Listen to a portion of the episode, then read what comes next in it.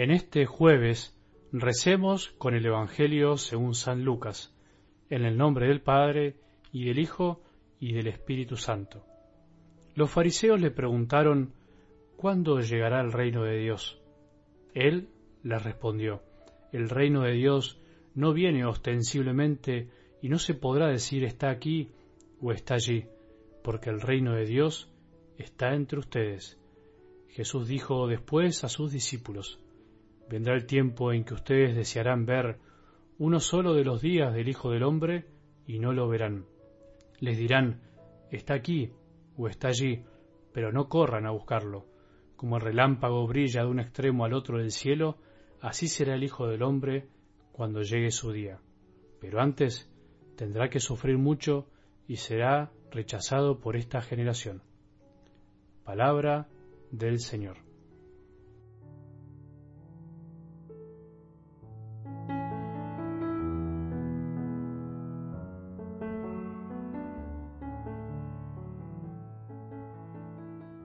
La generosidad no solo nos abre el corazón a los demás, sino que nos abre al corazón de Dios, que siempre es generoso y para dar no mide tanto quién se lo merece y quién no. En realidad, esa generosidad es la que es para los demás y la de Dios para con nosotros, van de la mano, porque no se puede amar a Dios a quien no se ve, si no amamos a los que vemos día a día si no nos compadecemos de la carencia ajena. Muchas veces no queremos dar porque prejuzgamos lo que los otros harán con nuestra limosna, con nuestra ayuda, justificando inconscientemente nuestra mezquindad. Si le doy, no sé qué hará con ese dinero, mejor no darle, se escucha decir. Es verdad que debemos discernir muchas veces en qué momento dar, a quién darle, a qué institución, buscando que se use bien lo que damos. Pero también es verdad que no podemos vivir controlándolo todo, no podemos seguir, por decirlo así, la cadena de nuestro dar y que a veces debemos conformarnos con nuestro simple acto de dar con amor y dejarle lo demás a nuestro buen Dios. Decía que la generosidad nos abre al corazón de Dios porque cuando damos en serio y no de lo que nos sobra, inmediatamente vamos a experimentar que la providencia divina se hará presente de alguna manera en nosotros, en nuestro entorno, cuando damos algo de nosotros, cuando nos quedamos sin algo de lo que creíamos necesario para socorrer una necesidad ajena. Somos nosotros los que actuamos de providencia divina para los demás.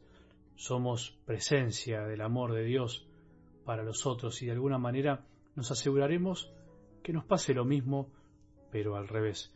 ¿Cómo hacemos para sentirnos amados por Dios? Me preguntó alguien una vez. ¿Es una gracia? Sí, es una gracia que debemos pedir, pero es una gracia que debemos buscar y aceptar humanamente a través de otros, por mediaciones humanas, tanto para hacer sentir a los otros el ser amados, como para sentirnos amados nosotros por Dios. No existe otro camino que el amor humano, la mediación de los demás.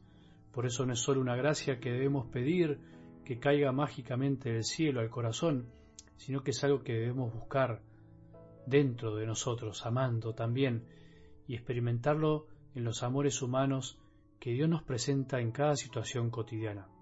La generosidad es una oportunidad para experimentar el amor de Dios.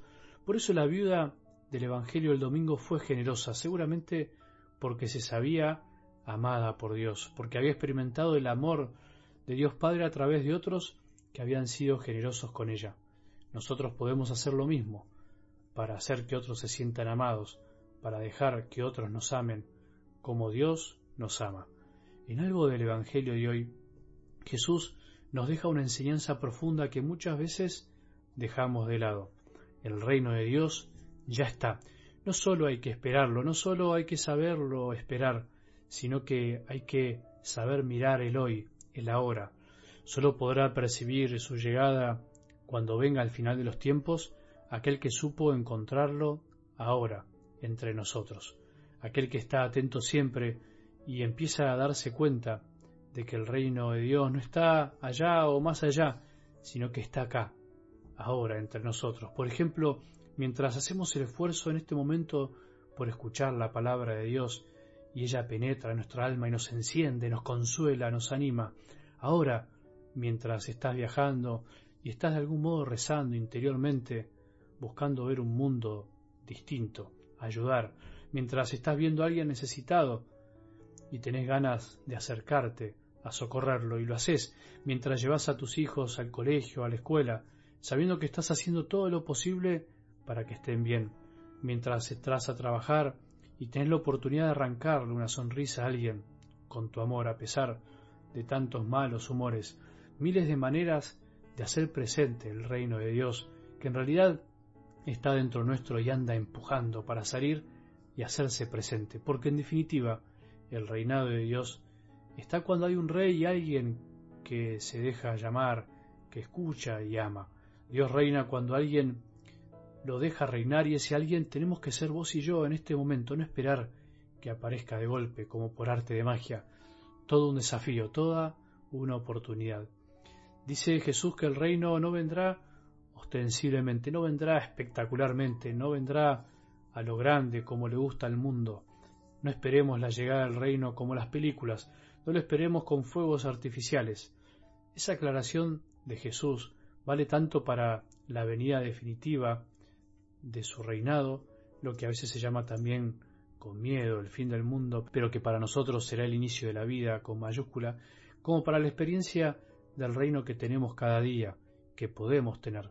El que busca encontrar a Dios y su reinado en lo ostensible, mejor que se dedique a otra cosa, porque le va a ir muy mal. Se frustrará muy rápido. Así como Jesús pasó casi desapercibido en este mundo, e incluso cuando resucitó solo se dejó ver por algunos, de la misma manera Jesús hoy está, pero cuesta verlo si pretendemos verlo a nuestro modo. Está siempre, pero no ostensiblemente, está en la Eucaristía, en cada sagrario, en cada misa, está en cada uno de nosotros, especialmente en los más apartados y los más pobres. Está, pero no corramos a buscarlo al modo de este mundo. Mejor frenemos y aprendamos a encontrarlo en nuestro corazón y en los que nos rodean. Que tengamos un buen día y que la bendición de Dios, que es Padre misericordioso, Hijo y Espíritu Santo, descienda sobre nuestros corazones y permanezca para siempre.